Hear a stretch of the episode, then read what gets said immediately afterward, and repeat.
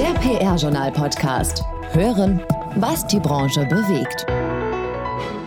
Und damit ein herzliches Hallo zum PR-Journal-Podcast im Monat Juni. Schön, dass ihr wieder mit dabei seid, äh, zusammen mit mir. Mein Name ist Gerrit Zienicke und meiner Kollegin Ina Heidemann und Thomas Dillmann berichten wir heute über das Wichtigste, was es im Monat Juni in der PR-Branche so alles gegeben hat. Das beherrschende Thema ist auch in diesem Monat wieder auf der einen Seite natürlich Corona, denn zum einen werden immer mehr Lockerungen beschlossen, zum anderen spüren jetzt viele Agenturen auch die wirtschaftlichen Folgen der Krise. So hat zum Beispiel die größte Agentur weltweit die Reißleine gezogen. Edelmann hat sich dazu entschlossen, 390 Mitarbeiterinnen und Mitarbeiter nicht weiter zu beschäftigen. Das sind rund sieben Prozent des weltweiten Teams und so ähnlich dürfte sich das auch in Deutschland auswirken. Andere Agenturen sind dagegen in Kurzarbeit gegangen und hoffen, dass sich die Krise wieder normalisiert. Wir haben aber noch andere Themen und die fasst jetzt meine Kollegin Ina Heidemann zusammen. PR News.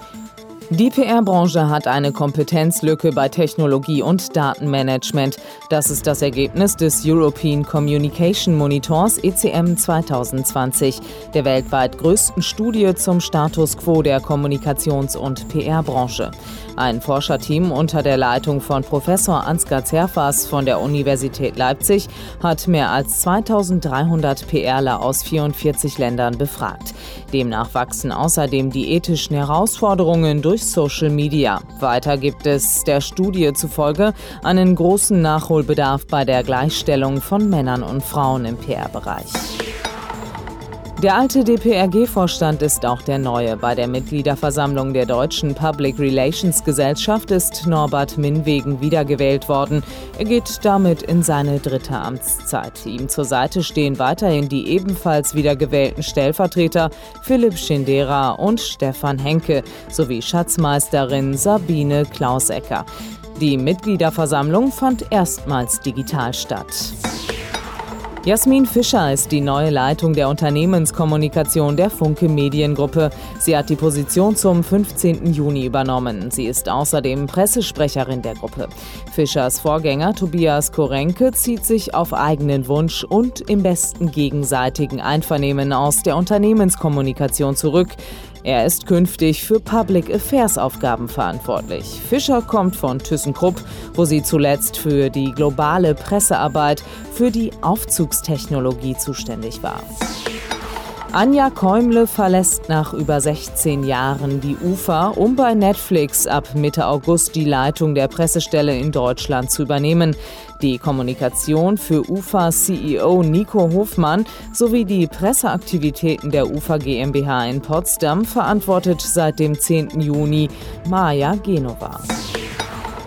Am 16. Juni ist die 700. Ausgabe des PR-Journal-Newsletters erschienen. Seit 2004 gibt es 44 Mal im Jahr am Dienstagmorgen die neuesten News für die PR- und Kommunikationsbranche. Derzeit geht der Newsletter an rund 9000 Abonnenten. Bei einer Öffnungsquote von knapp 25 Prozent macht das knapp 2300 Leserinnen und Leser je Ausgabe. Verlag und Redaktion haben das kleine Jubiläum zum Anlass genommen, sich bei allen Leserinnen und Lesern, aber auch bei Werbepartnerinnen zu bedanken. Anlässlich des 700. Newsletters hat das PR-Journal im Rahmen der diesjährigen Sommeraktion seine Preise für die Werbepartner gesenkt. Von jetzt bis Ende August heißt es 15% Preisnachlass auf alle Werbeformate mit einem Mindestvolumen von 500 Euro netto. Diese müssen dann bis einschließlich Ende August im PR-Journal gebucht werden. Außerdem gewährt der Verlag für die Jobbörse 25% auf alle eingehenden Buchungen von der Stellenanzeige über Banner im zweiwöchigen Job-Newsletter mit 8000 Abonnenten bis hin zu Advertorials auf der Karriereseite. Seit der letzten Episode gibt es bei uns im PR-Journal-Podcast eine neue Rubrik, die heißt Der Sprachoptimist und heute ist unser Thema Floskeln. Wie können wir Floskeln vermeiden? Als allererstes müssten wir dafür erstmal wissen, welche Floskeln wir verwenden. Viele von uns wissen das nämlich oft gar nicht. Deutschlands Sprachoptimist Murtaza Akbar sagt Ihnen nun, wie es klappen kann, Floskeln zumindest ein wenig zu reduzieren. Der Sprachoptimist mit Tipps für Ihre ganz persönliche Kommunikation. Floskeln? Naja, die sind ja nicht so schlimm. Wir sollten schon die Kirche im Dorf lassen.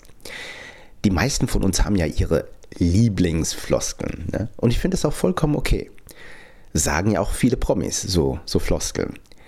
Mir fallen eine ganze Reihe von Promis ein, zum Beispiel Freddy Bobic. Der ist Vorstand bei Eintracht Frankfurt in der Fußball-Bundesliga und für mich als echten Hessen, als, als Frankfurter, dachte ich natürlich ganz besonders, was der so sagt. Und er sagt in jedem Interview mindestens zwei, wenn nicht sogar drei oder vier Mal am Ende des Tages. Und ich weiß gar nicht, ob er das selbst merkt. Wie ist das bei Ihnen? Kennen Sie Ihre Lieblingsfloskeln?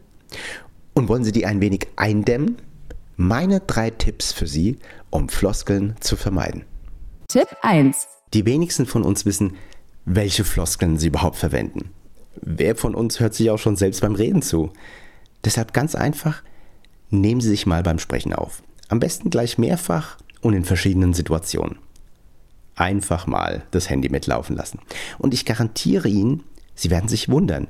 Nicht nur über Ihre Stimmlagen, sondern auch, was Sie so erzählen. Klar, da werden auch Floskeln dabei sein. Und dann wissen Sie auch endlich, welche. Tipp 2. Wenn Sie diesen Podcast hören, sind Sie ja kommunikationsaffin. Und vielleicht haben Sie auch Menschen in Ihrer direkten Umgebung, die auch was für Worte, Sprache und Kommunikation übrig haben. Dann sagen Sie denen doch mal, dass Sie darauf achten sollen, was Sie so sagen. Und natürlich vor allem auf Ihre Floskeln. Das machen übrigens auch Kinder sehr gerne. Und die sind dann besonders aufmerksam und wiederholen ihre Floskeln dann ständig. Und ich kann Ihnen aus Erfahrung sagen, das ist das absolut beste Mittel, damit Sie keinen Bock mehr auf Ihre eigenen Floskeln haben. Das ist zwar eine ungewöhnliche Methode, die wirkt aber. Tipp 3. Das einfachste Mittel, um Floskeln zu vermeiden, ist natürlich selbst auf die eigene Wortwahl zu achten.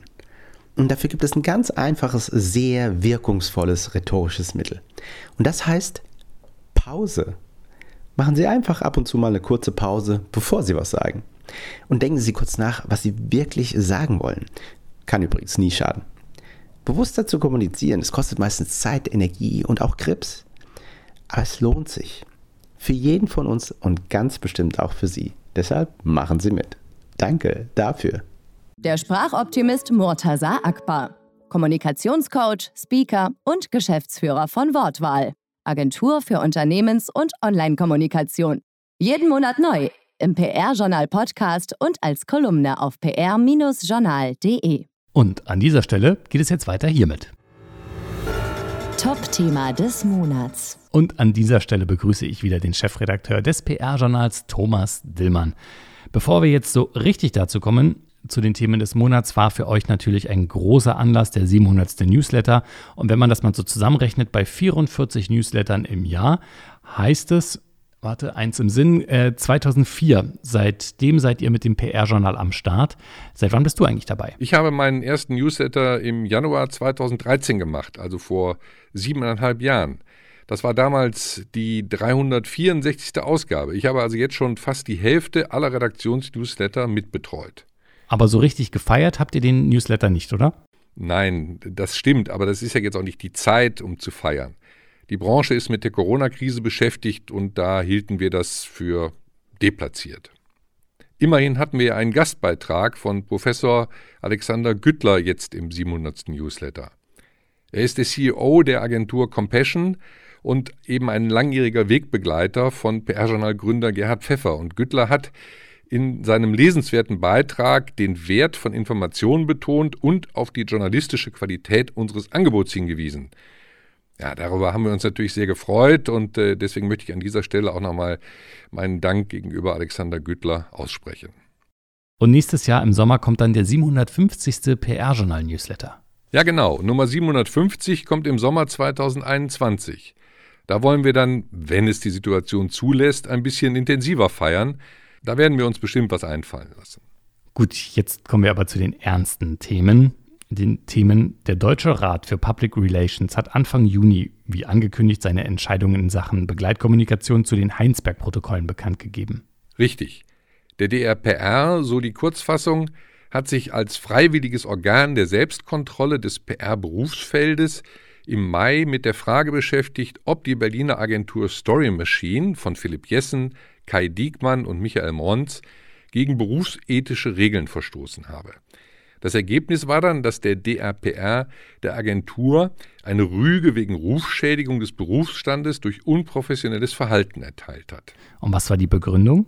Der DRPR ist zu der Einschätzung gekommen, dass Story Machine leichtfertig und unprofessionell agiert habe und so zu einer nachhaltigen Verunsicherung der Öffentlichkeit beigetragen habe. Im Raum stand doch aber ein ganz anderer Vorwurf, oder? Genau. Ursprünglich ist der Rat der Frage nachgegangen, inwieweit die Agentur bei der Absenderkennzeichnung und der Sponsorennennung in der Begleitkommunikation zur Veröffentlichung der Studienergebnisse vor Ostern und danach intransparent gewesen sei. Und dieser Vorwurf hat sich dann laut Beschluss des DRPR allerdings nicht bestätigt. Also, der ursprüngliche Vorwurf der Intransparenz ist nicht bestätigt worden, aber dennoch hat die Agentur eine Rüge wegen Rufschädigung des Berufsstandes durch unprofessionelles Verhalten kassiert? Das musst du mir jetzt nochmal erklären. Der PR-Rat kam nach seiner Prüfung zu dem Eindruck einer manipulativen Darstellung, die ein überwunden geglaubtes Negativbild von PR und Kommunikationsmanagement bediene. In der ausführlichen Urteilsbegründung hat der Rat dann zu diesem Punkt noch gesagt, ich zitiere, der Rat hatte den Eindruck, dass hier unprofessionell wie leichtfertig agiert worden ist und in der Öffentlichkeit dadurch zumindest der Eindruck einer manipulativen Darstellung entstanden ist und wissenschaftliche Arbeit primär dazu genutzt wurde, um an der zu erwartenden hohen Aufmerksamkeit zu partizipieren. Zitat Ende. Im Kern ging es ja um die Fragen, warum die Ergebnisse der Streeck-Studie unbedingt noch vor Ostern und am 9. April hatten präsentiert werden müssen und wie eben die Begleitkommunikation ausgerichtet war und wie transparent das eben alles war. Und wie hat dann Story Machine auf die Rüge reagiert? Nun, Story Machine hat unmittelbar reagiert, aber eben nicht persönlich durch die Geschäftsführer Jessen, Diekmann und Mons. Stattdessen hat sich der von Story Machine beauftragte Medienanwalt Christian Scherz zu Wort gemeldet und nur wenige Stunden nach der Bekanntgabe der Ratsentscheidung am 4. Juni kündigte er an, rechtliche Schritte gegen den DRPR zu prüfen. Das Hauptargument des Medienanwalts lautete, dass Story Machine zu dem Sachverhalt, der jetzt gerügt wurde, überhaupt nicht angehört worden sei. Das wiederum äh, hat den DRPR dazu veranlasst, äh, dem entgegenzuhalten, dass man eben aufgrund der Eindeutigkeit, die sich aus dem Dokumentationskonzept ergeben habe, keinen Grund für eine weitere Anhörung von Story Machine gesehen habe. Wie geht's jetzt weiter? Äh, sagen wir es so. Äh, und das ist jetzt ganz aktuell vom 19. Juni, also die nächste Runde ist eröffnet. Der Anwalt von Story Machine hat reagiert und fordert vom PR-Rat und vom Vorsitzenden des Trägervereins, vom Uwe Kors, eine Unterlassungserklärung. Interessant daran ist, die geforderte Unterlassungserklärung bezieht sich allerdings eben nicht auf das Urteil des Rates und seine Begründung, sondern auf eine Äußerung, die Kors lange vor dem Ratsbeschluss in einem Interview mit Horizont am 21. April gemacht hat. Er sagte darin, dass fehlende Angaben im Impressum erst nachgebessert worden sind, nachdem Kritik an diesem Punkt aufkam. Und genau daran stört sich Anwalt Scherz. Seiner Meinung nach hat Story Machine von Anfang an alle Transparenzpflichten eingelöst. Kors übrigens sieht keine Veranlassung, die geforderte Unterlassungserklärung zu unterzeichnen. Zum Abschluss noch die Frage nach Corona und den Folgen. Wie geht die PR- und Kommunikationsbranche denn damit um? Die Corona-Krise bleibt natürlich ein beherrschendes Thema in der Branche. Auf der einen Seite gibt es zwar die gesellschaftlichen Lockerungen in allen Regionen und Bereichen, auf der anderen Seite aber schlagen natürlich die wirtschaftlichen Folgen zunehmend durch. So musste jetzt die weltweit größte PR-Agentur Edelmann die Reißleine ziehen und Inhaber Richard Edelmann hat angekündigt, dass die Agentur sich infolge der Corona-Krise weltweit von 390 Mitarbeiterinnen und Mitarbeitern, das sind immerhin rund sieben Prozent des globalen Teams trennen muss. Und äh, ja, in dieser Größenordnung wird das wohl auch für das Team in Deutschland zutreffen. Und auch andere Agenturen haben sich, wenn auch vielleicht in kleineren Dimensionen, ebenfalls von Mitarbeitern getrennt. Und äh, zudem haben wirklich viele Dienstleister und Unternehmen ihre Leute in Kurzarbeit geschickt. Da hoffen wir dann natürlich alle gemeinsam, dass sich das Geschäft bald wiederbelebt und äh, ja, die, die wirtschaftliche Entwicklung der Branche wieder in bessere Bahnen kommt. Wir werden das begleiten. Und in der Beschäftigung mit den Corona-Folgen für die PR-Branche ist dir dann Tina Schürmann aufgefallen, die Inhaberin der Agentur Tina Schürmann PR. Genau. Denn sie hat sich aktuell speziell mit den Folgen der Corona-Krise für Frauen in der PR-Branche beschäftigt. Warum, wie, mit welchem Ziel und welchen Folgen und welchem Angebot, darüber haben wir mit ihr im Podcast-Interview gesprochen. Wir freuen uns, dass sie in unser Berliner Studio gekommen ist und uns Rede und Antwort gestanden hat. Und genau dieses Interview durfte ich auch führen. Vielen Dank aber erst einmal an dieser Stelle an Thomas Dillmann. Er ist der Chefredakteur des PR-Journals. Auf ein Wort mit Tina Schirmann und sie ist die Inhaberin der Agentur Tinas Schirmann PR. Die Agentur beschäftigt sich schwerpunktmäßig mit Personality und Marken-PR. Hinzu kommen noch Event-PR und auch Coaching. Wenn man so auf ihre Webseite geht, entdeckt man schnell, dass da ein paar sehr prominente Schauspielerinnen und Schauspieler zu ihren Klienten gehören. Unter anderem Anna-Maria Mühe, Oliver Mommsen, Anja Kling und Felicitas Woll. Warum sprechen wir jetzt mit Tina Schirmann? Das ist eine sehr gute Frage. Die Antwort ist aber auch genauso gut, denn es geht um das Thema Frauen in der PR. Aufgefallen ist sie uns, weil sie, sie ist selbst Mutter einer siebenjährigen Tochter, alleinerziehend und selbstständig mit ihrer Agentur. Und sie hat sich mit den Folgen der Corona-Krise speziell für Frauen in der PR-Branche beschäftigt. Frauen in der PR-Branche geht es oftmals schlechter als ihren männlichen Kollegen. Woran liegt das? Die Soziologin Jutta Almendinger hat kürzlich darauf hingewiesen, dass vor allem Frauen diejenigen sind, die seit Wochen dafür sorgen, dass die Kinder im Homeschooling betreut werden, auf der anderen Seite aber auch allgemein der Alltag in der Familie aufrechterhalten werden kann. Frauen sind also diejenigen, die ihren Männern den Rücken frei halten und dabei selber zurückstecken, damit der Mann seinen Mann stehen kann. Sind Frauen in der PR-Branche also weniger weit, als wir dachten? Naja, das Thema ist vielschichtig. Das kann man nicht schwarz-weiß sehen. Also erstmal, um auf das zu sprechen zu kommen, was Frau Jäckel anspricht. Natürlich, wenn ich an bestimmten Meetings nicht teilnehmen kann, werden dort Entscheidungen getroffen, die ich nicht mittragen kann und die ich auch nicht beeinflussen kann. Und wenn dort Projektgruppen gegründet werden, Arbeitsgemeinschaften, vielleicht auch Krisenstäbe, kann ich nicht und ich bin nicht da, dann übernimmt die Führung ein anderer und im Zweifelsfall der Kollege. Und daraus ergeben sich Nachteile. Der Kollege kann sich natürlich wesentlich besser positionieren, ist enger dran am Chef, kann Themen einbringen, die ihm immer schon wichtig waren, die vielleicht der Kollegin aber immer nicht so ganz am Herzen lagen. Das ist eine Situation, die natürlich schwierig ist. Und das, finde ich, darf nicht sein. Es darf strukturell nicht sein. Dass der Kollege die Chance ergreift, ist sicherlich klar. Das kann man ihm gar nicht zum Vorwurf machen. Aber von der Führung her darf das nicht sein. Ja, wahrscheinlich machen es die meisten Kollegen auch nicht mal bewusst, sondern die übernehmen einfach die Aufgabe, weil ich merke das auch ganz oft, es ist einfach niemand im Büro. Man ist quasi so fast alleine im Büro und dann macht man die Aufgabe halt, weil der andere oder die andere, es geht wieder um Männer und genau. Frauen, einfach nicht da ist. Richtig, richtig. Ja, und das ist so eines der größten Probleme. Aber die Krise hat ja auch gezeigt, Homeoffice ja. ist ja durchaus eine gute Alternative, gerade auch in unserer Branche, weil wir müssen eigentlich nicht in einem Büro, wir haben einen Rechner zu Hause und können überall arbeiten. Ist es denn noch ein Problem? Offensichtlich schon. Klar, also wir sind in der PR, haben wir ja schon den Vorteil. Bei uns läuft viel über Telefonieren, über E-Mails. Wir können eine Videokonferenz machen, wunderbar, wie wir es gesehen haben. Was ein bisschen wegfällt, das kann man aber in diesen zehn Wochen ruhig mal durchhalten und auch gerne auch mal aushalten und durchhalten. Es sind natürlich die Veranstaltungen oder Messen, auf die man gehen muss. Das fällt weg, aber das holt man schnell wieder auf. Ich kann mir vorstellen, dass es in großen Unternehmen, wo ja sowieso dieser Druck herrscht, abliefern zu müssen, da bekommt man natürlich ein Problem. Klar konnte man, wenn es schon darum geht, dass ich eine Telefonkonferenz nicht machen kann und brechen wir es mal auf die Realität herunter. Ich habe zwei oder drei kleine Kinder. Ich kann keinen Babysitter bestellen. Wir hatten eine Kontaktsperre. Mein Mann arbeitet. Vielleicht ist das auch so abgesprochen. Vielleicht möchte ich das ja auch dann mache ich diese Telco nicht, weil ich genau weiß, treffsicher, wenn ich den Hörer in die Hand nehme, kommt vom Wohnzimmer heraus, Mama, ich habe Durst. Mama, was machst du da? Geht nicht, mhm. kann ich nicht. Und wenn sich natürlich aus diesen wichtigen Strategie-Meetings am Telefon oder per Zoom äh, Dinge ergeben, die an mir vorbeigehen, scheint es ja doch von Nachteil zu sein, ja klar. Was ist jetzt die Lösung des Problems? ja, gut. Ähm, ich kann ja auch nur aus meiner Sicht oder aus meiner Perspektive sprechen.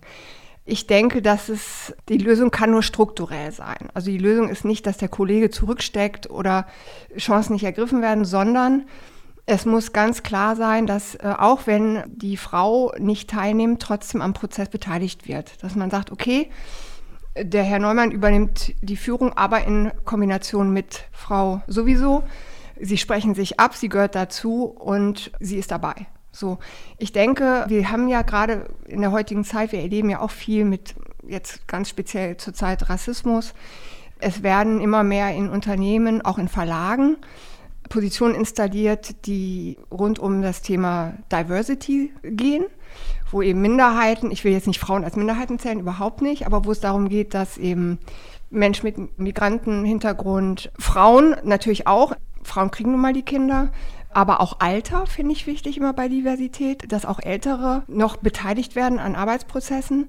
Es muss eine Unternehmenskultur herrschen, die all das berücksichtigt. Und zwar muss diese Kultur, das darf nicht nur im Leitbild sein, sondern es muss natürlich, Kulturen müssen gepflegt werden. Es muss immer wieder erwähnt werden, praktiziert werden. Es muss in Betriebsversammlungen immer wieder Erwähnung finden. Es muss, die leitenden Personen müssen gecoacht werden. Es müssen Vertrauenspersonen installiert werden, an die man sich wenden kann. Es muss gepflegt werden. Es muss ein Auge drauf gewonnen werden. Es ist ein Thema, was die Führung angeht, weil von selber läuft das nicht. Von selber passiert in den ja. seltensten Fällen etwas.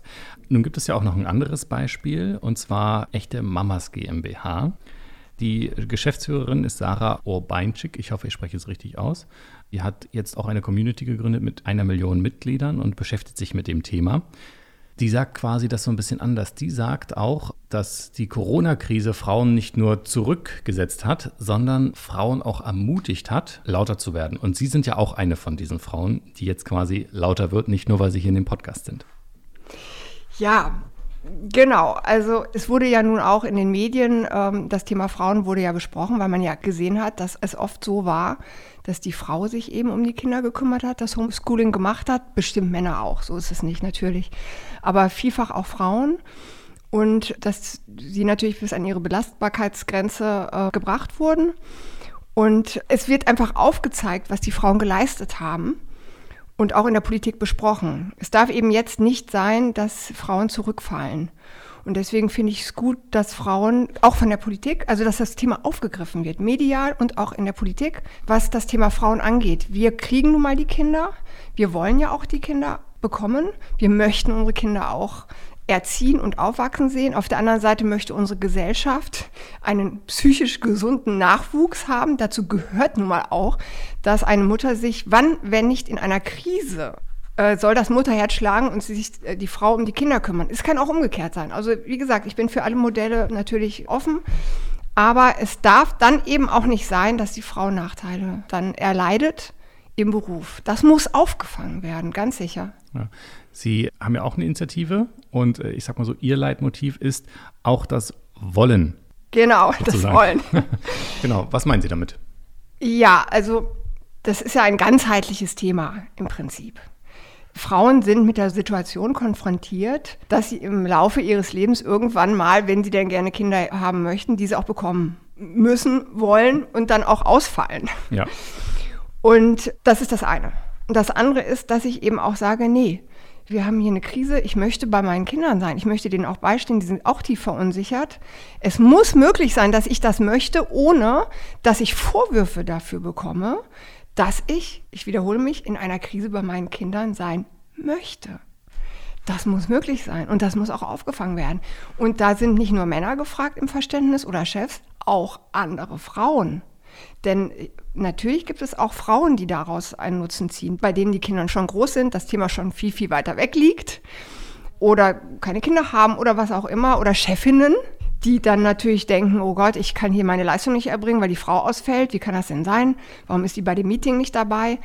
Die Gedanken kommen auf, ich kann das auch nachvollziehen, aber es darf nicht bis zu Ende gedacht werden, sondern die Frauen müssen trotzdem abgeholt werden und es muss Verständnis aufgebracht werden. Das fordere ich jetzt hier einfach mal. Fazit am Ende noch? Frauen, ihr seid toll, ihr habt alles, was ihr braucht. Es kommt alles zu seiner richtigen Zeit und wir sind soweit. Vielen Dank an Tina Schürmann von Tina Schürmann PR. Wir haben gesprochen über das Thema Frauen in der PR-Branche und die Auswirkungen der Corona-Krise. Und wir bleiben jetzt erst einmal noch beim Thema Karriere. Karrieresprungbrett. Die Hochschule in Osnabrück sucht eine Mitarbeiterin oder einen Mitarbeiter im Bereich Medien- und Öffentlichkeitsarbeit mit dem Schwerpunkt Film. Kleiner Funfact am Rande, die Hochschule Osnabrück ist die größte Fachhochschule Niedersachsens. Der Zukunft Erdgas e.V. ist eine Initiative der deutschen Gaswirtschaft und die sucht eine Leiterin oder einen Leiter für die Presse- und Öffentlichkeitsarbeit. Einsatzort wäre Berlin und die Initiative vertritt die Marke und das Produkt Erdgas gegenüber Politik, Medien und Verbrauchern. Und jetzt noch eine kleine Werbung in eigener Sache. Bereits seit Mitte Juni und noch bis Ende August bietet das PR-Journal Sommerpreise für die Jobbörse an. Das bedeutet, der Verlag gibt 25% auf alle Angebote rund um eine Stellenbörse und die Karriereseite. Die PR-Journal Jobbörse ist und bleibt die Top-Adresse für gut qualifizierte Fachkräfte aller Karrierelevel. So, und das war's mit dem PR-Journal-Podcast für den Monat Juni. Wir hören uns im Monat Juli wieder. Wenn ihr das Interview mit Tina Schürmann zum Thema Frauen in der PR nochmal in voller Länge hören wollt, dann unbedingt ab Montag noch einmal in euren Podcast-Player des Vertrauens schauen. Dann gibt es nämlich das Interview des Monats in seiner vollständigen Länge. Bis dahin, bleibt gesund. Alles Wissenswerte aus der PR- und Kommunikationsbranche und mehr Jobs gibt's zum Nachlesen auf pr-journal.de. Produziert wurde dieser Podcast in Zusammenarbeit mit All Media Channels, den Audioexperten für Radio, PR und Podcasts.